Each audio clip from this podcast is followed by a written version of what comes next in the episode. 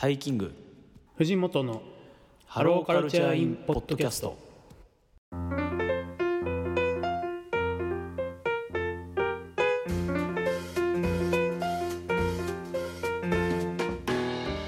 皆さんこんにちは。タイキングです。皆さんこんにちは。藤本ですタイキング藤本のハローカルチャーインポッドキャスト。この番組は愛知県在住のカルチャーライター藤本福島県在住の音楽フリークタイキングが送るポップカルチャー系ポッドキャストです。音楽映画アニメ漫画などその時語りたいポップカルチャーについてゆるく楽しく取り留めなく語るラジオ番組です。よろしくお願いします。よろしくお願いします。さあ、えー前回までは、えー豪華なゲスト会が続きましたけれどもどうでした、いうんいやもう楽しかったっすね本当。やーまた今までと全然違う味わいで非常にうん。ワイワイとワイワイと。盛り上がりましたね。長いもんねもう。長い。本当に長い。2000年以降のあれは本当に長かったですね、まあ長くなるのは最初から分かってましたけど。うん、ここまでとはっていうね。みんな止まんないんだもん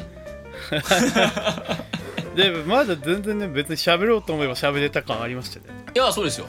うん。いくらでもいけちゃいますからね。また今後もねゲスト会やっていきたいですね。やっていきたいですけれども、うん。まあ、本年最後の、うん。まあ、本日一応更新日大晦日ということで、うんうん。えー今年1年の締めくくりは何でしょうか？はい、えー、12月のベストソング。はい。もうかれこれ12ヶ月やってまいりましたけれどもいや本当ですよ。いやー続けてきましたね。うん。ということで、えー我々聴いた12月の良かった曲を振り返っていこうということで最後やっていきたいと思います。はーい。じゃあじゃあちょっと藤本さんからよろしいでしょうか。はいえー、っと12月の候補曲ですね。えー、ヤン・ショーゼン、うん。ブレーメン・ランチキ、うん。えー織坂優太ひとひと、えーチェルミコ・クエスチョン、BBHF ごめんなさい。BBHF エデンの花、うん。えー夜逃げウォークウォーク。えーっと、えーオドフットワークスあなたの走馬灯に出れたら、うん。えーパジャマで海なんか行かない。ドントワナフライト、えーオフィシャルヒゲダンディズムソウルスープ、うんえーバンプオブチキンスリープウォーキングオーケストラ、えーチリビーンズウェルカム、うんヤングスキニー精神ロック、うんえー夜逃げドライブ、うんタイキングララバイ、えー赤西仁キャンアイ、えー忘れらんねえよと橋本恵里子のコラボソング。C から始まる ABC、ああはいはいはいはい。えーハムレッターズグー、えー春眠りウォーターメロンかっこデモ、うん。えー木村カエラケセラセラ、えー夜遊びチアーズ松任谷由実中央フリーウェイ、うんえー ZAZEN BOYS 永遠少女、はい。えーダオコ七色カラフル。えーっと藤あや子のさよならエレジ。うん。えー Keep on Dancing the telephones、うんえーアシュラ King Gnu、うん。えーあの普遍、はいはいえー以上を、えーごめんなさい、えー25曲です。うん。はい。はい。えー、じゃあ私のリクえーリクエストじゃねえ。やリクエスト？ななんだっけ？こういうのなんて言うんでしたっけ、えーなレコメンド。えなんて言うんですっけ？えっと、まあ候12補ヶ月ノミネートやってきたノミネートノミネートみたいなノミネート。みたいな。そうそう。12ヶ月やってきたとは思えないグズグズっぷりを 全然今英単語が出てこなかったんですけど。はい僕も候補曲の数全然数えてなくて今慌てて計算しながら喋ってましたからね。僕24曲あります、うん。えー先月藤本さん挙げてらっしゃいました、えーキスインクリスマスですね。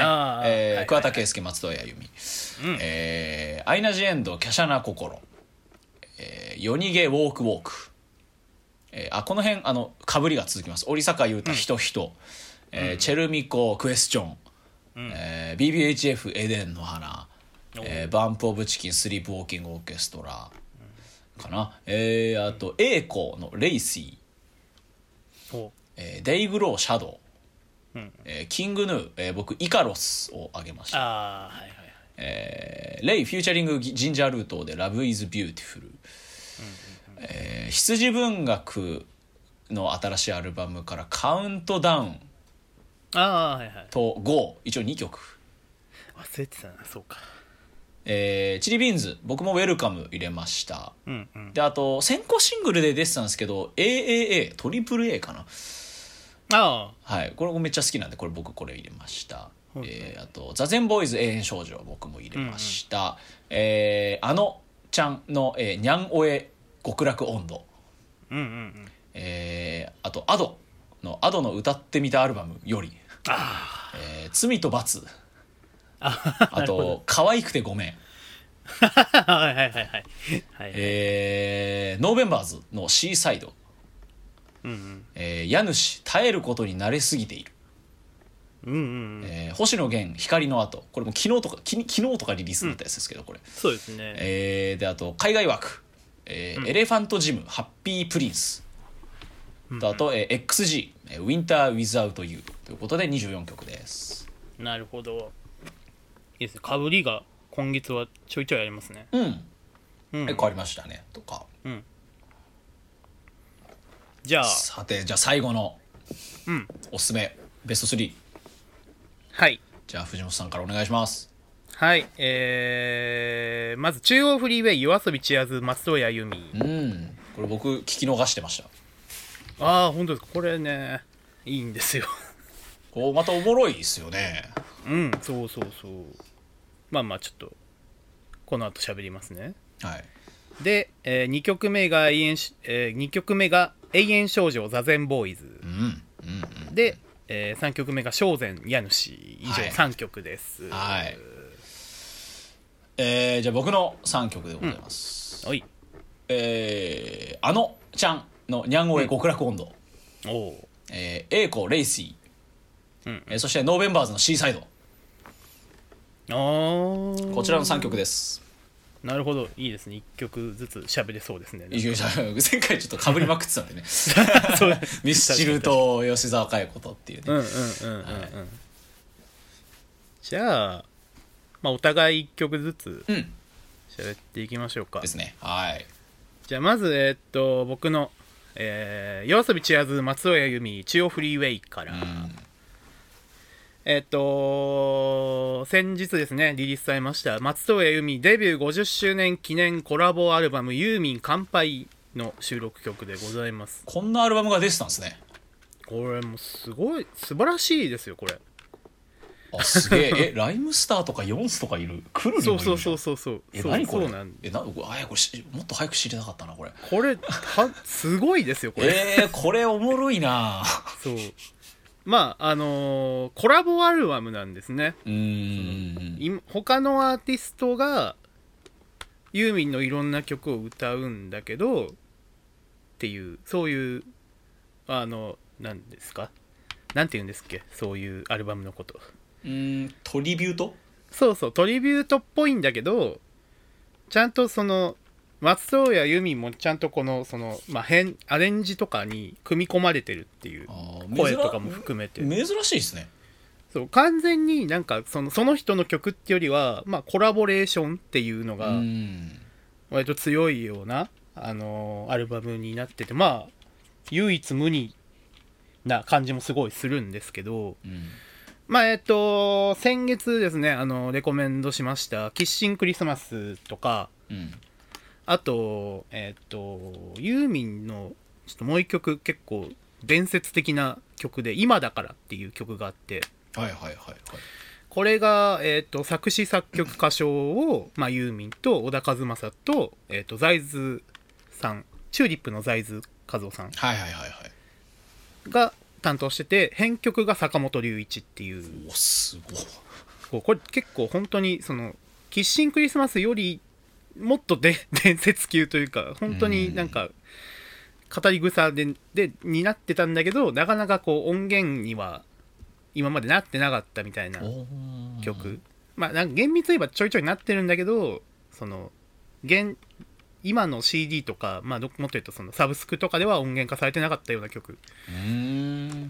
みたいな、まあ、かつてあのコラボレーションした曲とかも入りつつ、まあ、やっぱり先ほどから喋ってるように目を引くのは、まあ、現在の音楽シーンで活躍してる後輩のアーティストとのコラボレーション。うんうんうんまあ、ちょっと先ほども名前出ましたけど、岡村康之だとか、ライムスター、えー、くるりとか、まあ、そういうちょっとベテランなアーティスト。まあでもうんユーミンほどじゃないけど、みたいなで感じのアーティストとか、うんうんまあもう本当に現在、今、現在進行形の若手、まあ、乃木坂、あとよ、サチモスのヨンスとか、あとグリムスパンキーみたいな、まあ、そういう若手ともガンガン積極的にコラボレーションしていく、あの、まあ、ユーミンのフットワークの軽さみたいなところがすごい、すごいな。これもうジャンルも世代も問わずなのがすごいですね。そうそう、やっぱ、す本当に素晴らしいですよね。そこ、なんかそこがすごい、その50周、50年やってる人とは思えない身軽さというか、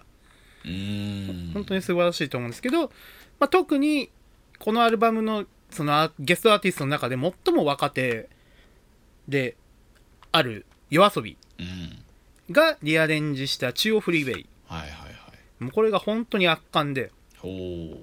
まあ原曲はいわゆるシティポップの、あのー文脈でなんだろう物憂げなあのメロディーラインとアレンジっていうのがこうシックなムードシックな方面でのおしゃれ感みたいなのを演出してる一曲だったんですけどうん今回の中央フレイフリーウェイはこの夜遊びが担当してる方はこうなんか打ち込みアイドルソングみたいな色合いがすごい見えてはいはいはい。キラキラみたいな。うん。まあ感覚で言うとその現在地点から見ると若干レトロなアイドルソングなムードも感じつつでもなんか原曲から言うとすごいこう今的なアレンジっていうそのなんかバランス感もすごいいいなと思うし、あと今回のリアレンジに際して追加された歌詞ってのもありましてそれもなんかすごい夜遊びっぽいちょっとこうなんだろう夜にかけるとかの夜遊びっぽくてちょっとこうなんだろうな死死が見えるというか、ほう。おおなるほど。そうそういう部分にも夜遊びらしさっていうのがにじみ出てて、まあ、歌詞の解釈もちょっと原曲と違ったムードがあるなというところで。でやっぱまあ今年のね一番大ヒットもうも最最ヒット一番最もヒットした、えー楽曲「アイドルはい」とはまあ大きく異なる割とこうキラキラキラキラポップスで、うんまあ、やっぱ夜遊びの音楽性はやっぱ振り幅の音楽性のなんか振り幅みたいなものも感じさせるような、えー楽曲に仕上がってましたね。うーん。まあ、本当にこのアルバムその、まあ、先月レコメンドした「キッシンクリスマス」も含めてとても素晴らしい一枚だと思いますんでぜひ、うんうんうん。あのー聞いてみてください。これはといったところで、うん。これは聞きますこれは聞いてください、大変面白いですねこれは。もう本当になんかね50年デビューして50年の人とは思いがたいですよね。まあそもそもデビューして50年っていう概念がまずおかしいんですけどね。ねすごいですよ本当本当に50年現役やるって。そう。で50年ずっとやっぱ第一線じゃないですか。うん。いまだになんかアリーナツアーしかも結構な公演数やってたりするし。それがすごいなそう本当にねなんかあのーポップシンガーのこう頂点にいる人だなと思いますねユーミンは。さすがっすね。うん、まあそんな。はい、中央フリーウェイぜひ。はい。じゃあ僕からです。うん。えー、ノーベンバーズ。うん。あ Seaside という曲これ聞いてなかったな。えーノーベンバーズのですね、まあ、ザ・ノーベンバーズのザ・ノーベンバーズっていうセルフタイトルのアルバムが12月出まして、はいはいはい。えーまあ、実を言うと僕ノーベンバーズは一切聞いたことがなかったんです。うんうんこれまで。まあもちろん知ってはいます。うん。けどまあ実は聞いたことがなくて。で、なんでわざわざ急に聞き始めたのっていうと、うん。えーまあ藤本さんもご覧になりましたけれども、えー、カンジャムのですねはいはいはいはい、はい、11月末にやりました、まあ、その自分の影響を受けたアーティストこれだけは喋れたアーティストを、えー川谷絵音、えー小出祐介あと誰だっけ？えっと小林旗のあれ？そのあれノーベンバーズの人あれ？違ったっけ？なんだっけ？あ違うわ。えっとあれですよ。スーパービーバー。ああそうだそうだそうだそうだ。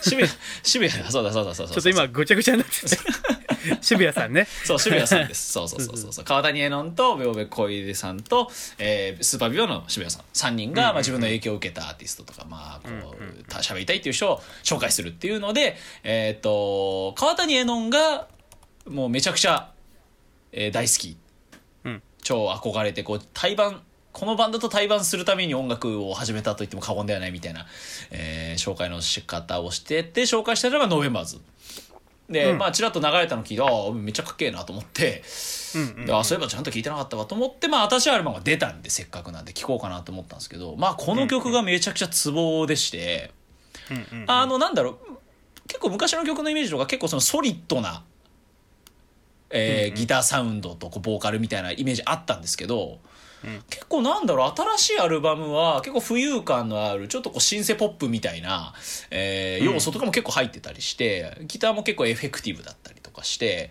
あの思ったよりもポップで軽く結構聴き心地のいい曲が意外と多かったんですよ。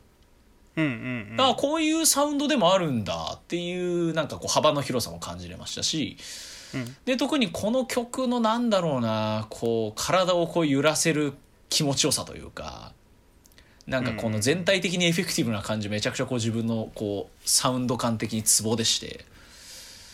ななんだろう、あのーまあこの辺がいいんだとかこういうところが好きなんだってこう明確には言えないんですけどなんかこうすごいメロディーラインとかリフの感じとかがなんかこう頭に残っててなんか今月なんかずっと頭から離れなかったんでなんかこう一一曲迷ってたんですけどあなんかそういえばこの曲全然頭から今月離れてないなと思ったんでちょっとセレクトをしてみました。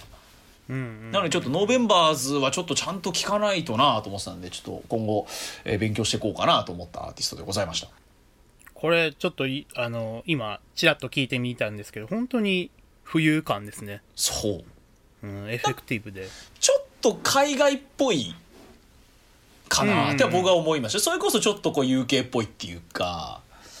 うんうん。うん。なんかあこういう音楽性もいああるあやってんだなと思って。なんか「シーサイド」っていうタイトルがすごい腑に落ちるというか,、うんうんうんうん水の中感ありますね。ああそうですね。確かに。なんかそれこそその結構あのノーベンバーズのライブ映像がそのカンジャムでも流れたりしましたけどこのうん。映像の演出とかも結構すごいですよね。うん。かっこいいですよね。うん。そうあの回ね本当ぜひ見ていただきたい。いやーそうですよ、ね。めっちゃ良かったですよね 本当に。やっぱ恋ちゃんの口からチャットモンチーの話いっぱい聞けるってそれだけでもご褒美なんで。そうそうそうそう。でも本当によくできた話だなって思ったし。いやーそうっすよね。こだしなんかその川谷絵音のやってる音楽が「ピープル・イン・ザ・ボックス」と「ノーベンバーズ」をこう今風にポップにしてるって言われたらなんかめっちゃ腑に落ちたし、うそうすげえ納得しちゃう、うん。ああなるほどな。確かにめっちゃ影響受けてるなこの人って。やっぱ聞いてて分かりましたし。うんうんうん。面白かあとったですね。ねあと川谷絵音はやっぱなんだろうな。小出さんは喋りがうまいんですよ。あうまいですね。うまいですね。構成の仕方というか。うん。で川谷絵音さんは一ネタ持ってくる感じがああ すごい。最後の最後にあのワイドショーでそのなんだ小林さんの話もあんま持ってきたよみたいなうん話とかもすごいなんか、うんうんうんうん。あの離れしてんな感がすごい。確かに確かに。すごいそれそういうことを思ったりもしました。そうですね。あのまあ、回ね、面白かったな。まあ、そんなちょっとカンジャムつながりで聞いてみてめっちゃかっこよかったんで、うんうん、はい、ノーベンバーズの C サイド1曲目ですいいですね。ちょっと僕も改めてこのアルバムはうん。改めてとか聞いてみます。はい。はい。じゃあ僕の2曲目ですね。座禅ボーイズ永遠少女。いやーもうめっちゃかっこいいですね。いやそうなんすよね。あまああの来年1月にえーっとリリースされる12年ぶりのアルバムいや「ランド。楽しみ」からの、まあ、先行配信曲ですね。うん。まあ本当にあのイントロから一貫して鳴らされるすごいジャキジャキしたギターサウンドはまあ本当に向井さん印のテレキャスですよね。いやーほんともうまあこれが本当に向井さんっていう人のなんこう原点というかもう本当にそのその人の音って感じがすごいするんですけど。うんなこの曲すごいなんか他の曲と違うなって思ったのはあのまあナンバーガールの多くの楽曲に代表されるシャウト気味の歌唱とかうん。あとザゼンボーイズの本能寺とかポテトサラダみたいなはいはいはい。あのほとんど喋るみたいな歌い方。はいはいはいはいはい。まああとはウィークエンドとかの楽器の一つに擬態したみたいな歌い方もともと向井秀徳って人は常になんかそういう歌う形が随分特殊な人だったように思うんですけどうん。今回の「永遠少女」はストレートになんかメロディーに乗りながら普遍的な歌を歌ってるなって思って。あここがかなりこの曲はミソなんじゃないかと思うんですけど、あうん。あのーで、まあ、そういうなんか今までやったことないような曲で何をしてるかっていうとえーっとその今までナンバーガール時代から一貫して、えーっと向井さんの歌詞世界のキーワードとして機能してきた少女はい。っていうモチーフをしなんかこうすごいシリアスに響かせてるうん。曲になっててうん。殺伐としてる感じというかこうあの戦争のモチーフというかあの、うん。そういうあのキーワードがたびたび出てくるんですね。うん。えっと1945年とか。うん まあ本当に、まあ、全編通して割と戦争について歌ってるなっていう曲なんですけど、まあ、そういうものを扱いながらこの世の残酷さ残酷さと理不尽さとか絶望みたいなものを歌ってる、えーっと曲かなと思うんですけど。うんうんでだからこそ最後にそこまでずっとその向井さんにしては綺麗に歌ってきた曲の最後の最後はすごい叫んでるんですよね、えーっうんうんうん。と向井さんが「叫べ」じゃ叫べじゃない探せって。うんうん。探せ探せ探せって歌ってるのがすごい真に迫るというかまあ本当に今年はあの海の向こうで悲惨な争い事が起きたり、うん。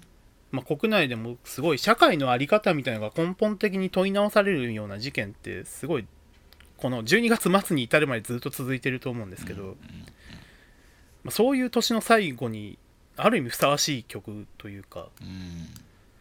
なんかナンバーガールとして1995年にバンド結成してから、まあ、かれこれ30年ぐらいずっと向井さんはバンドをやられやられてるんですけど、まあ、こんな引き出しもまだあったんだというか、まあ、結果的にこう現代社会がそういう引き出しを作り出したのかもしれないですけど本当になんかあ驚かされる曲でだったし、まあ、やっぱり本当にその、えー、と来年リリースの「ランド」アルバム非常に楽しみだなというところで、まあ、ぜひこの、えっ、と、ランドを聴く、その前哨戦として、うん。永遠少女ぜひ聴いていただきたいんですけど、いやーミュージックビデオもめっちゃかっこよかったな。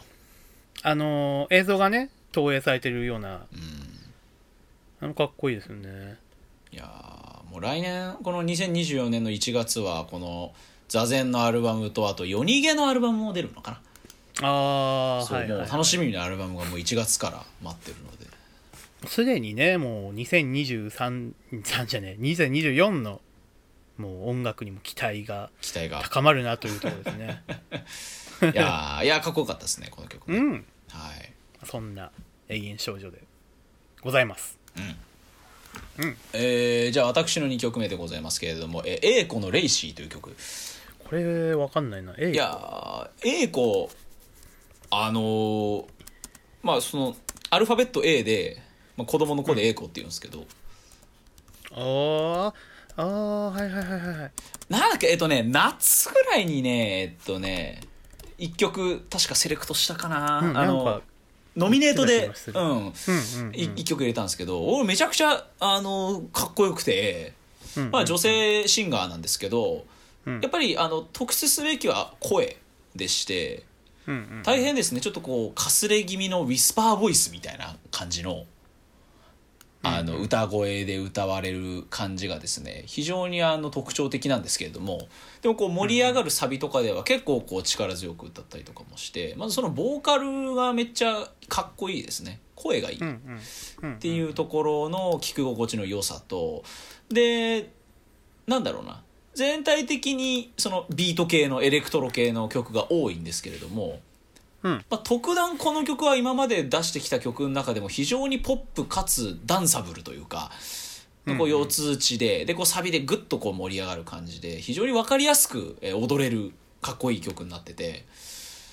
あのー最近来てるなと思ったら、えっと、2024年の夏にメジャーデビューが決定したらしくおて、ーえーあるフルアルバムも出るみたいな感じでなんか今結構ちょっとドンと来始めた、えーアーティストでもあるんで、もうこれあのあの音楽好きの友達から教えてもらって何年か前にし去年ぐらいに知ったアーティストなんですけど去年一昨年ぐらいに知ったアーティストなんですけど、うんうんうんそうそうそうそうめっちゃかっこよくて。ちょっとこここれからグッときそうなのでぜひあのこれを機にえ知っていただければなと。いう今込めてめっちゃかっこよかったんでこの曲選びましなるほど。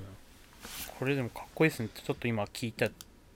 そのやっぱ本当に歌が歌がいいなって感たじですね。歌歌いいんすよね、うんうんうん。なるほど。これちょっと期待ですね。来年。来年そう2024年メジャーデビューということで。うんうんぜひ。あちなみにあの今年出たあの佐藤千亜の、うん。えータイムリープ」っていう EP, EP がありましたけれども、うん。こちらの「メルト・イントゥ・ユー」っていう曲でフューチャリングで入ってます。ああそうなんだ。はい。えいこ確かにうん。名前はよく見るな。うんうん。気がする。パッて聞いた時に A 子のこの字面が思い浮かばなかったですけど。そうなんですよ。ででなんならこれパッて見てもなんだこれって思いますしね。えうんうんええ子みたいな。うん。小文字の A に子供の子ですからね。うん。おもろ。最初分かんなかった。おもろいアーティスト名だなと思うんですけど A 子に聞こえちゃって。エイコをね。かかなみたいな。加納加納エイコをね。うん。あの癖強く歌う方のね。あそうそうそう,、うん。そうそういう企画のあれかとか。エイコですね。勝手に。ちょこれ期待ですね。はい。では私のはい。2曲目でございました、うん。ありがとうございます、はい。じゃあ僕の3曲目が家主の正禅うん。あの家主が、えー12月にリリースしたアルバムからの1曲です、ね、はい。いやいいいいアルバムでした非常に。ねそう。でタイキングさんも曲そうですね入れてましたよね。あのウエストランド井口みたいなツッコミみたいなあの 捕まり始めているみたいな感じのね。そう。耐えることに慣れすぎている。びっくりマークという曲。それちょちょっとね。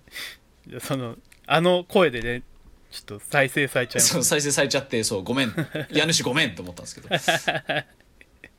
あのーまあ機械6月にレコメンドされてましたね。機械にお任せのああ僕入れましたね。あのー機械にお任せ。収録されてるアルバム「石のような自由うん」が、えー、と12月の20日かな？20日かな？にリリースされてるんですけど、まあその中の正禅が、まあ、先行配信みたいな感じで、えー、と5日ぐらいに配信されてましたけど、うん。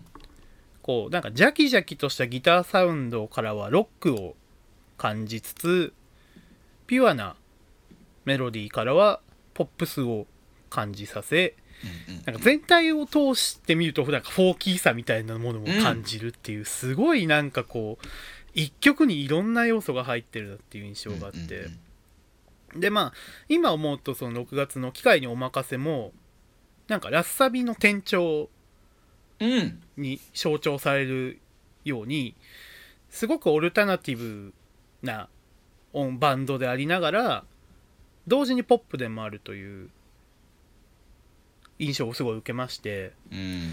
これはなんだろうなキングヌー以降のロックバンドって感じがすごいしますね。ほうなるほど。僕は。なとはいえでもキングヌーみたいにこうなんだろう大衆マスに開けきった音楽性って言われるとまたそうでもなくうちに向かっていくような瞬間もすごい感じさせて、まあまだなんかそのそのなんか正体不明な感じとかもうん含めて、すごい面白いなっていうところで、まあ、本当に石のような自由の収録曲の振り幅みたいなもの非常に好みでしたし、なんかこのあの機械のお任せの時もそのジャケットが攻めてるみたいな話もしたと思うんですけど、はいはいはいはい。このアルバムも石の写真だけっていう。がボンっていう。そ のだいぶおもろいですよこれ。そうそう。そのシュールさとかも面白いなと思って。うん。なんかまあそれこそ来年2024年の大いなる飛翔みたいなものにも期待したいなというところで、うん。あの選びましたいやーいやこの石のような自由聞いてて家主まあファーストもセカンドも聞いたんですけどうんうん。またここで今回なんていうんですか音楽性もぐっと広がってうんうん。なんかよりわなんかこのバンド多分どんどんすごくなっていくのではっていうのはすごい感じましたね。ね。ちょっとまあファーストとかがまだ聞けてないからちょっとこれ改めて聞いてみます。あの僕はあの大学の同期にこの家主は今年おすすめされて知ったんですけどうんうん。あの「Into the Doom」っていうライブ版がリリースされてまして、うんうんうん。このライブ版がめちゃくちゃかっこいいからこっから入入れって言われて僕。ねなんか6月もおっしゃってましたねこれ。そう。だからこれをもうぜひ聞いていただければ超これをぜひちょっと聞いてみようかなという。超いいぜひ皆さんも聞い皆さんもてみていただきたいところで。はい。家主これいいですね。はい。期待ですね。じゃあ、そんな家主でございました。はい。はいでは僕の3曲目でございます。うん。えーあのちゃん。でご出ました。ざいます。えーにゃんおえ極楽温度入れました。もうねもう「紅白」も決まって。うん。ももう。う今頃歌い終わってる？かな？かな？どうかな？ああーあでも違うでもろ6時配信だからあれか多分あの番組始まったぐらいかな。そうですね。そう。まだまだあの大人ブルーとかかもしれない。まだ。かもしれないトップバッターですからね。収録時期がバレる。はい、ということで、えーあのちゃん、もうね、紅白も決まり、まあ、このブレイクタレントランキングの1位ですか、うんうん。ね、えーサスケでは、えーあフィッシュボーンを突破し、もう勢いに乗っているあのちゃんでございますけれあども。の m 1の翌日の m 1ネクストデイにも出てましたね。出ましたね。あの携帯をなくしたでおなじみのあのちゃんですけれども。携帯をなくしたでおなじみの、はい。あのちゃんですけれども。あの、まあ、無事に見つかったらしいですけどね。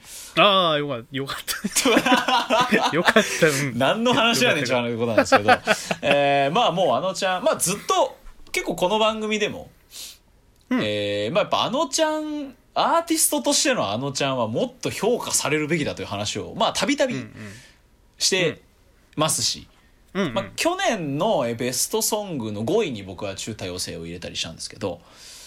ああそうだった。そうなんです。でも僕はあのこれはもう完全な子さんアピールみたいなこと言いますけど そのあのちゃんのあの、えっと、F ワンダフルワールドって曲がうんうん。めっちゃかっこいい曲があるんですけどあれがもう僕リリースした時は僕めっちゃ好きですし、うんなんなら僕はあのちゃんがやってる「アイズというバンドめっちゃ大好きなんですね、うんうんうん。はい。でアイズなんか全然知名度なくてもっと聞いてほしいんですけどまあしょうがないけどね。それはうん。うんあのちゃんが人気だからしょうがないですけど、うんうんやっぱその中でこの「にゃんおえ極楽温度」この尖り切ったこうギターサウンドと目まぐるしく変わる音楽性。うんうん。そしてこのテンポのいい感じとこう耳に残る、えーメロディーラインとサビうんうんうん。いやーね曲がいい。シンプルに。曲がいい。曲がいいですね。でなんかやっぱそのあのちゃんが歌うことによって一個なんかなんだろうな。なんかちゃんとそうだな。すごいしっくりくるっていうか。うんうんうん。あのちゃんの歌声で歌われることで非常にしっくりくるサウンドにもなってるし。うんうん。なんだろうやっぱだ僕すごい今回のその「にゃんにゃんおえおえ」っていうアルバム出ましたけどうんうん。めちゃくちゃいいアルバムだなと思ってて。このまあなんだろうな。このあのちゃんまあこの今の時代をときめくアーティストでアーティストというかタレントですからうんうん。ともすればもっと分かりやすい音楽をやってもいいと思うんですけど結構ねやっぱあのちゃんって全体的に音楽性尖りきってると思うんで。はいはいそうですねだからこういうポップシンガーポップアーティスト、えータレントシンガーというかの人が非常にあのバンドサウンドとして面白く尖ったことをやっているというのはとてもいいなと思いまして。うんうんうんまああの年明けというか1月ねあのベストソングとかベストアルバムとかいろいろ喋りますけどうん。もう今から言いますけど「にゃんにゃんおよよ」は多分これベストアルバム入れますね僕、いっちゃう。うん、入れちゃう 入れちゃうとまだちょっとあのちゃんと先行してないんであれですけど。うんうんうん。うん多分入れるかなっていうぐらいこれかっけえぞって思って。うんうん。うんなんか好きですあのちゃんが。シンプルに、うんちゃん。あねのちゃんが好き。あのー僕は候補曲に普遍を入れまして、うん普遍もめっちゃいいまあ本当は10月楽曲自体は10月にね配信されてたんですけど、ん。っていうところなんですけど、うん。あのー楽曲作ったのはクリープハイプの尾崎世界観でああそうかそうかそうか。であのイントロのギターリフもクリープハイプの小川さんによるものででなんか普通をテーマにした歌詞はすごい尾崎世界観そのものみたいな。うん。あとまあやっぱ曲のメロディーも曲っていうか歌のメロディーも本当に尾崎世界観そのものでうんうん本当にありそうな曲だなと思うんですけどあとその普遍っていうその変を変わるって字にするその言葉遊びみたいなのも本当にクリープハイプああめっちゃ尾崎世界観っすね。確かにそのやり口。そうそう。そう。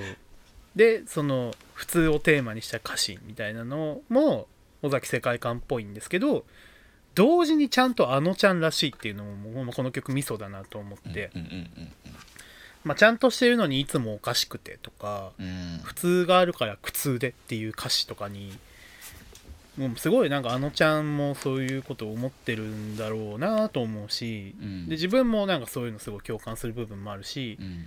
でなんかそれでもこれしかなかったって歌うメッセージもすごい胸をつかまれるしってとこでこういう曲を歌ってるアーティストとか、まあ、先ほどタイキングさんおっしゃられたみたいにこういう攻めた音楽性をやられてるアーティストが「紅白」に出るっていうのうんうん。本当に僕は素晴らしいことだなと思うんですけど、うんうんなんかその本当になんかそうやってこうなんだろう「紅白」でよりこう広い世代にあのちゃんの存在が知られてでなんかこの曲にたどり着いてくれたら面白いなとか思うし。そうっすうねん。なんかあのこれずっと迷うとかでも結構僕同じ話するんですけど。うん。まあそれこそもうキングヌーでもヒゲダンでもそうかもしれないんですけど。うん。なんか当たり前のように今これメインストリームで流れてるけどなんか音楽性的にすげえよみたいな曲が今結構やっぱいっぱい溢れてると思うんですよ、うんうんうんうん。だからやっぱ多分知らないうちにみんなの音楽リテラシーって実は上がってるんじゃないかなと思っていて。そういや本当そうで。まあなんかだからこそまああれなんですけどなんかえ？みたいな曲が際立っちゃってるかも はいはいはいはいはいわかりますよそれは、そうそうそうそう。うん。なんかまあなんか年末の音楽特番とか見ててなんだこれみたいな時も こんなん言っちゃって大丈夫。いやいやいやそれはもう わそう。もう本当その通りですなんだこれみたいなのもすごいあるけどでもなんかそういう曲がちゃんと、まあ、特に「紅白」っていう一番最も大きい音楽番組で、まあ、あのちゃんが出るとか夜遊びがアイドル満を持して歌うとか、満を持してですね。そうそう。ねそういうのも込み込みでなんかすごくこう僕はなんかいろいろ言われてますけど「紅白」はこの多分今頃放送始まってると思いますけど、うんなんかそういろいろなななちょっとなんでそこすげえ。強調。すごいリアルタイム感をこう出そう。そう。でもなんかそううん本当でもこういう曲がなんか広まるのは本当に面白いないや面白いですよ。だ中多様性とかもサビのねそのキャッチーさでばねドカンと売れましたけどうんうん。やっぱねロックファンからすればもうめちゃくちゃ相対性理論だしうんうんうん。なんだろうこういうなんかこうなんなんだろうなこうなんか言い方をなんかよいいかわかんないけどそのちょっとこう音楽オタク好みなうんうん。うん、ちょっとこのバンドサウンドがこう流行るっていうのはうんなん。かめっちゃ嬉しいし、うんうん。まあなんかいろんな音楽に言えることかもしれないですけどこれ10年ちょっと前とかの音楽シーンだったら絶対にありえなかったことなんで。そういやほんほんとそうほんとそう。やっぱりそのサブスク以前というかあれは何以前と言ったらいいのかな、ううん。まあやっぱその2010年前後あたりの日本のポップシーンからしたら、うん。ああめっちゃいい時代だなっていうのはあのちゃんのヒットからもすごく感じることかな。うんうん。なんかそのタレント性とかも込みでねあのちゃんみたいなタレント性が受け入れられる世の中面白いしいいなって思いあますし、あね。いや確かにそうですね。あんな人いなかったもんね10年前っていう、うん。いや本当にそうなんですよね。うん。いやいいと思いますよ。そうなんか芸能界まあ今年本当になんか芸能界がぐわーって今変わってる感じがすごいあってうん。なんかそれによってこうなんだろう。言い方悪いですけどこうこぼれ落ちてしまう人はもしかしたらいるのかもしれないですけど、はいはいはいはいはい。でもなんかそれで逆にこうフックアップされる人とかもたくさんいるだろうし。うん。本当になんか今年は振り返ると本当にすごい1年だったなとは思うんですけいど、ね、やーいや本当今年も目まぐるしかったですよとても。本当に。うん。すごかった。まあだからね、まあ、全然関係ない話かもしれないけど令和ロマンがはい。優勝するとかもなんかその系譜だなとか思ったりもするんですけどあのあれですよもう m 1の話とかし始めると本当に1時間とか喋りますからね。でそう。そう。本当ね。ちょすごいその回やりたいぐらいなんですけど、うん。いやいやそうそうそう。本当はねねちょっと m 1振り返りとかもやりゃよかったななんて思ったりしますけどね。そうそう。でも僕お笑いねやっぱお僕やっぱ m 1の日結局12時間ぶっ続け出してもん。おほとんど。見ました全部？見ました。だ敗者復活の前のあ事前番組から。事前番組で敗者復活で本戦、反省会。本戦終わったの反省会。打ち上げ。打ち上げまで行きました。おお本当に12時間だ。いや本当にねやっぱ震えましたよ。やっぱ令和ロマンヤーレンズのあの交互は。いやー震えましたね。震えましたあれは。最高でしたよ本当に本当にね栗山監督が一発目に令和ロマン聞いた時はお前ふざけんなよと本当に思いましたけど。いやバまさカ野か。郎とかそうそう、まさかトップバッターから優勝しちゃうとは優ね勝するとはね。素晴らしかったですよ。全然音楽の話じゃね いやお笑い界も僕やりたいですよ。えねちょっといつかやりましょうか、うんちどんなお笑い好き？みたいな本当にそうそうなんかこれまでのちょっとお笑い体験としてこういうのが好きだったとか。あそれ面白い。結構世代間出ると思うんで。出る出る出る出うる、ん。やりましょうそれはちょっと。ちょっとねちょっと近いうちにやりましょうか。やりましょうやりましょう。はい。まあそんなちょっとねあのちゃんから派生してタレントの話になりましたけど。いやでも本当あのちゃんがもう僕もう好きです。うん本当に。なんか今後も活躍してほしいですね。うん。なんか一曲またでかいの来たらもうある程度安泰だと思うんですけど。そうですね。今まだことりあえず中多様性で今年1年はダッと来たじゃないですか。うんうんうんだから2024年どう売り出していくのかなっていうのはうんうん。一個ポイントですけど。なんかタレントとしてテレビに引っ張りだこじゃないですか。うんうん。僕やっぱそのアーティストとしてのあのちゃんが大好きなんでうんうん。あのテレビ忙しすぎてあんまりアーティストの活動できないのも僕はちょっとかわいそうだなって思うんでまあなんか今後バランス見ていくのかなとは思いますけどね。うん。今年はやっぱそういう年だったのかなっていうのも ありつつ。そうですね。うん。うん。あのあのちゃんはねね期待ですね。期待ですとても。うん。そんなところでじゃあちょっとお互いの3曲を振り返りましょうか。はい。はい、えー僕が、えー、夜遊びチアーズ松任谷由実で中央フリーウェイ、うん。えー座禅ボーイズで永遠少女、えー家主で正禅以上3曲でした。はい。で僕がザ・ノンメンバーズシーサイド。えー A 子のレイシー、そしてあのちゃんの、えー、ニャンオエ極楽温度うん。の3曲でございますね。はい。どうですか？なんか最後あの恒例の欲しかった曲。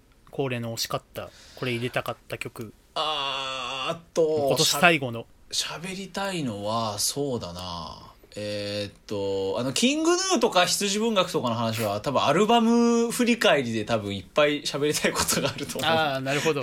思うんで極端取っときましょうかじゃそう極端体で言うと,、えーっとチェルミコのクエスチョンが超かっこよかったいやもうねもうチェルミコは最高なんですよずっと。さずっと最高なの。めっちゃよかった。本当にもうマミコさんが可愛いんだ。やっぱねキラキラしてて可愛いですよねこの曲そしてチェルミコ声ずるいなってやっぱ思うですね。声かっこいいですね。うんねそう2人のね。うん。いいいいいい声してますよね本当に。いいっすね。チェルミコかっこいいな、うん。あとこの藤本さんあの候補入れてましたけど織坂優太の「人人」がめっちゃ良かったなはいはいはい。もうよかったですね。あの気だるいなんか冬の朝って感じしません？あ なるほど。いや本当にでもいい良さそう。めっちゃ良かったな気だるいあ感じが、のタイミングがタイミングだったらあの一応ねメガネの方で喋ってたかもしれないですね。そうそうなんですよ。なんかいろいろ最近も音楽聴いててうわあれ朝に合うなこれ朝に合うなとかいっぱい出てきちゃって、いいですね。尽きないですねやっぱ。そういうのは。尽きないですね。ねいいですね。森坂優太ぜひちょっと聞いてみてほしいですね。うんめっちゃいいんでね。あのねちょっと紹介したいのは藤井綾子の「さよならエレジー。そうそれあそれ知らなかったっす。これ藤あや子さんがカバーアルバムを出されてて。ねそうなんですね。なんか3枚目らしいんですけど。へえ僕ねあのたまたまプレイリストをそのあの New Music Wednesday っていう毎週水曜日に更新される新曲のまとめたプレイリストがあるんですけど Spotify の、これで「さよならエレジー」見つけてカバー。はっと思って。なんで？と思ったんですけどまあなんか意図的に近年の j p o p をあえてカバーする企画なのかなって思って。アルバム見てみたら全然あの喝采とかあ本当だ。見上げてごらん夜の星をとか、さよならの向こう側とか、そういう往年のまあ歌謡曲とかの中に石崎ひゅーいポンってあって、うん、確かに。うめっちゃ浮いてる。そう、何これと思って、なんか、そうそういう中でこの曲をセレクトする藤あや子のアンテナす面白いと思ったんいやですけど。今聞いてんすけどちょおもろいな。そうなんかめっちゃ拳聞いてるんですよやっぱりそう演歌の人だから。そ そうだ B メロとかすごい演歌味を感じて。おもろいなこれ。でもねめっちゃ拳ハマる歌だったんだなっていう気づき。うん。かっこいいな。本当になんか石崎ひゅーいが好きみたいなんですよ藤藤あや子さんが。あーあーそうなんだ。そう。だからぜひ他の曲のカバー聞いてみたいですね。あの夜間飛行とか。確にうんうんうんうん。聞いてほしい。ちょっとぜひやってほしいなというところ。おもれ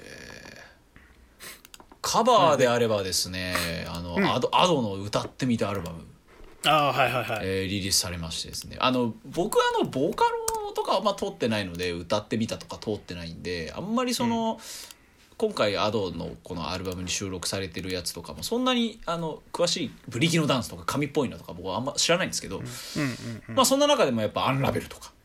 うんうん。えーまあ、ドライフラワーとか、まあ、有名な「飾りじゃないのよ涙」とかいろいろありますけど、まあ、そんな中でもこう「罪と罰」うん。まあもうアドが椎名林檎をカバーするなんてもうこんな解釈一致なことないわけじゃないですか、うんうんまあ案の定ですよ。もううま歌うまってまあそそれに尽きるんですけど。う んでこれ面白いのが「罪と罰」の次に入ってんのが可愛くてごめんなんですよ。この並びこのいいな。この並びが落差すごすぎてうんうん。だからもう「罪と罰」は本当にもうアドの歌唱力ももう全振り切りのもうがなりももう叫びもうんうん。ちょっとこうブラックダークな感じも全部詰め込んだもう素晴らしい歌唱なんですけどうんうん。可愛くてごめんがお前これ同一人物かっていうぐらいめっちゃポップに可愛く歌うんですよ。うんうん。この2曲の落差だけでいかにこのアドというシンガーのこの振り幅の凄さというか、うんすもうシンガーとしてのじもう力強さ。うんうん。幅めっちゃ感じますし。いやだからやっぱりその「うっせぇわ」とかで出てきちゃった人だから。そうそうそうそうそう。なんかそういう系譜のまあねあの「紅白」でも多分ショーとかもそうですけど。ああそうですね。やっぱこういう曲できるんだよっていうのを一個提示する作品にもなってますねきっとね。そうそうそう。で今後のオリジナル曲でこういう可愛い系風がだんだん出てくるかもしれない。うん。まあほ本人が歌いたいかどうかは知らないですよ。あそうそうそうそう確かに確かに。いやでもこういうのもいいなって思ってるんだったら なんかこういうポップな曲ももっとやってってほしいなっていうか、うんうん。いや本当に。なんかアドといえばこういう感じだよねみたいなこううわーみたいなのばっかでもやっぱりなんかし、うん、それはあー面白くないかなっていうかうんうん。そのせっかくそのクリエイターというよりもそういうシンガーいろんな人が作った曲で歌うシンガーな特性を生かしてほしいなって僕は思います。はいそう本当そうですね。うん、なんかいろんな曲やってほしい。そうそうそうそうそうそう。でもやっぱ罪と罰だな。いやーいやさすがっすよ。本当にあれですよね。椎名さん椎名林檎さんがアドを知ってたら自分で歌を歌わなかったって言ってましたよね。知ってたらっていうかそのね。自分がデビューした当時にもしアドがいたらみたいな。言ってましたね。そういう話されてましたね。あの提提供曲あありましたけどね。そうその時にインタビューで言ってましたね。そうショートストリップは自分でショートストリップとかあとなんだっけその前のアルバム。えーあ無罪モラトリアムとはい。かをもう自分で歌わずだったかもしれないみたいな話されてて。いやふ椎名林檎にそれ言わすんすよだってしね本当ですよね。いやいやいやああああああんたどんだけすごいと思ってんのっつう話なわけじゃないですか。本当にそう我に。々からすれば。うん。その椎名をもってしてそういうわけですから。うん。いかにやっぱそのシンガーとしてすごいかっていううん。ことなわけ楽しいすよでいやーねなんかだからだってもうあれですよ。だって来年4月？3月だっけ？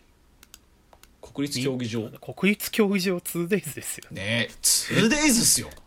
すげえよ。ねすげえマジで。ありえない。4月か。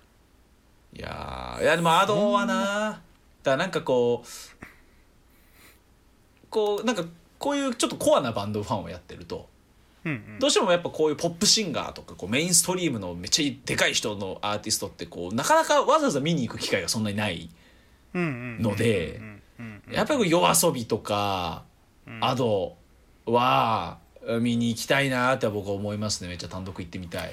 やっぱ夜遊びは僕4月に行きましたけどやっぱすごかったし、いや見たいっすめっちゃ。そう。一回見て損はないと思う、うん。やっぱアイドルがすごかったな。いやーいやまあ結局そういうことそうっすよね。アイドルアイドルの凄さに尽きると言ってしまったらそうかもしれないですけどまあ本当だから、まあ、キングヌーしかりヒゲダンしかり僕はライブ行ってますけどやっぱ売れてるなりのものは見せてくれるなというか。いやーそうですよね。うん本当に素晴らしいっすよ。キングヌーまあまあまあまあまあな。ちょっとあのあれだ。ちょっと取っときますこの話は。おう。来年の。来来年のね アルバムの話とかもいろいろありますから。ライブの話とかいろいろあるので。うん。あとはねぱ忘れらんねえよと橋本恵里子うん。C から始まる ABC わあこれめっちゃ聞くの忘れてたな。これ本当になんかチャットモンチをきっかけに忘れらんねえは音楽始めた。っうん。て C から始まる ABC で話あの歌ってるんですけどはいはいはいはい。そんな音楽を始めたきっかけの人と一緒に歌うっていう、まあ、ある意味奇跡みたいなコラボレーション。うん。ね、やっぱりあのすごい思ったのはあの先週先々週のベストソンあの 2000, 2000年以降のホーロックベストソング界でも話しましたけど橋本恵里子が歌うと何歌ってもチャットモッチになるなっていう、はいはい橋本恵里子の歌心。うん。本当にこの曲はすすすごい感じましたそれを。えっちゃんが歌い出した瞬間の視界の開け方が半端じゃない。本当にねなんか柴田よかったねっていう。コラボできてよかったねっていう。それに尽きるかなという。ああいいな。ねそうでしょう。ああいいっすね。いいな。急にぐっとこう視界開けるんですよねなんか。本当にぜひこの曲もあの聴いてみてほしいです。うんうんうん。いいですねこれは。うんはあ。そんなとこかな？ですね。あー、バンプ新曲出ましたけど。はいはい。僕はもうこれはもうねバンプのおかげで今の僕があるという立場だからこそ僕は言いますけど。うん。いい曲です。すごく好きです、今回うん。なんか僕今回も結構ちょっとスルメ曲だなと僕思っててあのスパイファミリーの「スーベニア」って曲ありましたけど。うんうんあれ僕なんか最初聞いた時なんか大したことねえなと思ったんですよ。なんかもうこういうのもういいわと思ったんですよ。うんうん。僕今めっちゃ好きなんですよあの曲。ねえ。なんか何回も聴いてたらなんかすごい好きになってきてライブ見て余計思ったんですけど。ああ。で今回もイントロとかめっちゃ好きなんですけどうんうんうん。あーでもなんかサビのこの感じとかうーんそうか。うんって思ったんですけどなんかずっと喫茶好きになってきてうんうん。まあつまり僕はバンプ・オブ・チキンが好きなんだろうなっていう。なんか最近あれですよねなんかハイトーンに歌がいくイメージありますね。うん、いやそうなんですよ。藤原元をねあのね年取れば取るほどハイトーン出るようになってるんですよね。意味わかんねえマジで。あおかしな話。若返ってんのかなっていうすごいですよね。本当に。スーベニアのねあのーサビの後半とかね。そう。すごいですよね。もう本当になんかその改めて前回の回とかを経て思ったのはなんかバンプは天体観測でああやって出てきて今この着地の仕方してるってすげえなっていうのすごいとても天体観測を作ったバンドとは思えない。そう。ポップさというかこうん。のアレンジ感とかも含めですけど。でもまああのーとはいえまあ天体観測2001年の「ジュピター」ってアルバム入ってますけど、うん。まあ、その次の2004年の「ユグドラシル」うん。まあ、あのユグドラシルの時点で音楽性とんでもなく広いうんまあから確かにね。あやっぱもうデビューメジャーデビュー34年4年ぐらいであのアルバム作るってバケモンだなってやっぱ思いますね、やっぱオンリーグロンリーグローリーの最初とかね。はいはいはいいやすごいですね。なんだこれってなるっていう。本当にねバンプは改めていろいろ聞かなきゃな。ただこれは本当に一つだけもうバンプに言いたいことがあって。うんもうねいい加減ねタイアップだけで曲出すのやめてほしいですよ。今回も何でしたっけ？ダンジョン飯か。ダンジョン飯の主題歌ですね。はいはい。あのこれあのこのサークルのバンプ好きの後輩と、うん。あのもうずっと言ってたんです。もうよくないっすか？マジで！みたいな。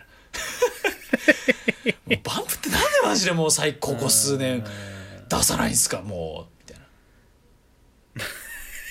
本当にタイアップでしか曲出さないんですよバンプ最あ近ーななんでなんですかね？これだけが悲しいんです僕。まあなあそんだけみんなが頼むんだろうな。うん。あなんどんぐらいアルバム出してない？えっとアルバムはもう4年出してないですね。2019ああそうか。でなんなら、その2016年に出た「バタフライズ」以降、うん。本当にタイアップでしかシングル出してないんですよ。ええそれうん。てかそれも前からもずっとそうかな。この10年ぐらい本当そうなんです。タイアップぐらいしか曲出してないです。しかもその最近って本当に配信のみが多くて。ああはいはい、はい、円盤でのリリースが少ない。うんうん。しかもタイアップのみ、だからその前回の「オールラーク」とかもアルバム通して聴くとめっちゃかっこいいけど、まあ、基本もうほぼ全部曲タイアップでもうほぼすでに先行シングルみたいなのがめっちゃ多いみたいな、でもそれで逆にかっこいいってすごいですね。すごいいやそうなんです。すごい。うん。だってほとんどタイアップソングまあ確かにそんな感じがするな。こうやって見ると。そうだだそうです。だからそのやっぱバンプ・オブ・チキンの楽曲がしっかり今もずっとかっこいいこととタイアップしかやってくんないことへの悲しさっていうのは僕は両立すると思ってるんで、うん、ファンだからこそ言いたい。なるほど。でも今回の曲もめっちゃいいよっていうそういう話です、やっぱね人気がありますからねもうね。そうなっちゃうんだろうな。だから2024年、えーツアー行くんですけどはいはい。めっちゃ楽しみです。ホームシッうん。プ衛星。ホームシップ衛2024、星。ですね。昔やってたツアータイトルをもう一回つける的な。いやーもうやばいんすよもそう,、バンね、そういうのねいいですよね。バンプ狂いからしたらこんなに楽しみなことないんで。うん。なんかそういうの憧れるな。なかなか自分の好きなミュージシャンはそういうのをやるのが少ないから、まあバンプもこういうことするの初めてなんでキャリアの中でも。うそっか。そっかんそっかそっか。めっちゃ楽しみ天体観測のリメイクとかもやったじゃないですか。ああやりましたね。レコーディンああいうグし直しのとかもねなんか。あれ面白いですねめっちゃ。そうそうそう。サザンとかやんやんないからそれ。サザンね。いやそうっすよね。そう。あ時間とかもね。あのソルファー2016とかやりましたしそうねそう。ああいうのすげえいいなって思うんですよね、いやベボベまあちょベボベまた特殊だからな。あだから僕は本当はベボベは本当に3ピースアレンジでリレコーディングのアルバムを作ってほしいですよ本当に、うんうん。確かに。やってほしい。うん、今のアレンジで、とうん。いっぱいやってほしいな。そのまあ、うん。き現行で今ライブでやってる昔の曲とかでも全然いいから。うんうん。うんやっぱりリアレンジアルバムは作ってほしいなって僕思いますねそうなんでやらんのだろなんでやらんのだよ。うなんでやなんでややらんのだよ。よそんなことを言いながら。はい。そんな感じですか？うんですね。今月は。いやー12ヶ月やってきましたね。いやー本当にねやりましたよ。やりました。やりましたよ。これここで言っておきますか？来年以降。はい1月の更新うん。どうなってます？っていう話でございますね。うんうんうん。えー、と。どうなってんだえー、まず来週の更新はありません。うん。あのさすがに年明けなんで。ちょっと前これをね前倒しにしたっていう感じも。感じのうん。ことにしていただいて、うんうん。えー新年一発目は1月11日の木曜日から。うん配信でございますけれども、えーまあ2024年一発目なんで、うん。あーまあそれは2023年の振り返りをするかなと思いきやうん。なんと。なんと。なんと。なんと。なんですか？俺が言うんだ。あのー、えー、Perfume はい Code of Perfume 2025で合ってるんですか？あの読み方は。とそうですね。 Code Perfume 2025です、ね、2025、えー、ぴあアリーナ 2days うん。これに我々それぞれそれぞれ。1日ずつ参加してきますので、いやー。えー、それの振り返り会をうん。初めてこの番組で Perfume をじっくりと取り上げるというですね。そうですね。今までなんだかんだちゃんと Perfume の話してないですから。そう。なんかちょろちょろって名前出してぐらいなもんですようん。ほんとがっつり Perfume の話をしましょそうです。しいやーこれもねな多分ポッドキャストの中ではやってないですよ絶対。うこのパフ,、パフュームカウントダウンライブの 2days をおのおの行くっていう。二人でじゃねえっていう。そう。そう。そうね。それぞれ行くという。そう。でもそれぞれ行くことでね。うん。そう。2日間それぞれ、れですから。うん、僕が30日に行ってきて、はいえータイキングさんが31日のカウント31ダウン。日カウントダウンです僕は。羨ましいなぁいやー羨ましがっていただいて。はい。ね非常に楽しみにしていただければと思いますこちらも。うんもう超楽しみマジで。うん。本当にねもう我々あさってしあさっての世界ですからね今いや収録ほんとそうほ本当にそう。た楽しみすぎる。ね。僕はねあの Perfume のライブ見るの7年ぶりなんですよ。うわーめっちゃ久しぶりですね。そうえー、っとだから Cosmic？Cosmic Explorer の Dome Edition ぶりです。おおなるほど。随分空いちゃって。随分空きましたね。それもいろいろ変わりましたよ Perfume も。うーんまあでも久々にねあの3人にご挨拶しておかないとということで。ごめんなさいお久ってことで。お久っつって。もうだって今回のライブのためにわざわざピねファンクラブにも。入り直し。入り直して。うん。ねワクワクですね。いやー楽しみですね。僕しかもあれですよ。記念すべき50回目です。我々そうですよ。番組。50ねこれ50回目ジャスト50回目だったら正直2023年の振り返りやった方が 綺麗なんじゃないか節はそう。な節はありますけどここで Perfume ね。ここで Perfume もあえて2人が一番もうぴったり大好きな大好きな。Perfume をちょっとやり今改めてやろうという。あれやります。そういう回になっております。うん。でこの Perfume まあライブ前のこの盛り上がりもちゃんと残しとこうっていう。あそうですね。我々のこのふつふつとした感じもね。最近 Perfume ばっかり聞いてますから。いやーいいですね。うん。素晴らしい。素晴らしい。でさあそして。はい。えー、っとその次の日。次の日じゃねえ。次の週。次の週その次の週と2週かな？うん。がえー、っと2023年ベストソングですね。うん。年間ベスト。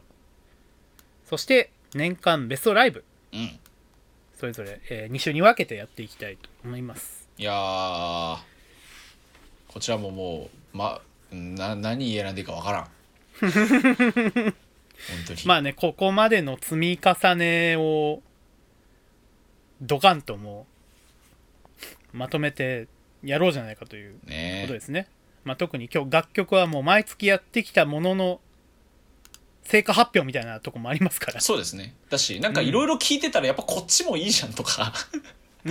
いやそうなんですよ。なんかあのマイベストのために改めて2023年のリリースアルバムとか結構いっぱい聞き直してるんですけど今。おおあやっぱこ俺こっちの曲の方が好きかなとかやっぱいっぱいあって。うんうんうん。いやー迷ってますね。だから、まああのね。マイベストソングもそうですし、まあ、あのベストアルバムなんかもちょっと紹介できればななんて思いますんで。そうです。これはどうやりますか？アルバムも何作か選んでやる？そうっすね。マイベストはトップ5うんうんうん。かな、でアルバムとかもまあなんか5枚とか選べればいいかなそうですね。うん。あの1枚ずつ喋ってるとマジで時間ないと思うんで。ちょっとちゃんとね時間見ながら見ながらやりましょう。ねやめましょうね。はい。ねライブも我々結構行ってますから。いっいっぱい言ってますから。ぱい行ってますから。はい。果たして何が入ってくるのか。うん。何まだわかんない何何ボールベアが入ってくるのか。何ボールベアがね。何オールスターズが入ってくるが入ってくるのか、ね、何ウ何ウムが入ってくるのか。何ウム 何ウムね。何ウムが入ってくるのか分かんないですからまだ。ねちょっと期待ですねこれはね。うん。期待してください。期待してください。うん。そんなえー、ところで2024年もハロカルやってきますんでね。うん。よろしくお願いいたします。楽しみにというとお楽しみ我々が楽しみです。いや本当そうです。やる側が楽しいっていうのが一番ですかそう僕があれね喋ったやつね。らそうですそうですそうですそうです。そうそうそうぜひそっちも聞いてください。あのメガネを外してのコラボ会。あそうです。そうです。絶賛配信中なんだね僕がやってます。メガネを外してぜひそちらもお聞きください。あと先週の月の人さんがゲストに参加されたんですけどそのそちらのポッドキャストにも我々実は出ております。やべそれ最初に言うの忘れた。そうそうあのちょっと急転直下でいろいろ収録が決まったので。そうそうですねそうですね。そうなんですよ。月の人さんののね。ポップカルチャー裏切らないの方に我々がゲスト出演してますんで。あのアジカンについてたっぷり語っておりますいやー楽しかったっすねあれもめねちゃめちゃ楽しかったですうん。前回もねさん前回僕らの方でも散々アジカンのこと喋って全員が選んでるのはアジカンでしたからね。そうですね。全員がランクインさせてるのはまあ時間しかなかったですねそれすごいですよね改めて。そのそんなアジカンについてもめちゃめちゃ喋ってますんでこちらもぜひあのー聞いてください。いやーね全国散らばってる我々4人がこうサーフ文学ツアーに4人それぞれ別会場で行ってるってあ時間好きすぎだろこの人たちって でも俺普通に奇跡だろうと思ったんですけど。いやーもうその味感愛にあふれた1時間半ぐらいなんでねうんこちらもぜひあの概要欄に貼っておきます。うんぜひぜひお聞きください。はい。さあじゃあそんな感じで2023年もやってまいりました「ハローカルチャーインポッドキャスト」ここらで締めたいと思います。はい皆さん、はい。えー今年1年大変お世話になりました。お世話になりました。えー来年もどうぞよろしくお願いいたします。よろしくお願いいたします。はーい。ということでありがとうございました。お相手ははます。お相手ははい。タイキングと藤本でした。良いお年を。良いお年を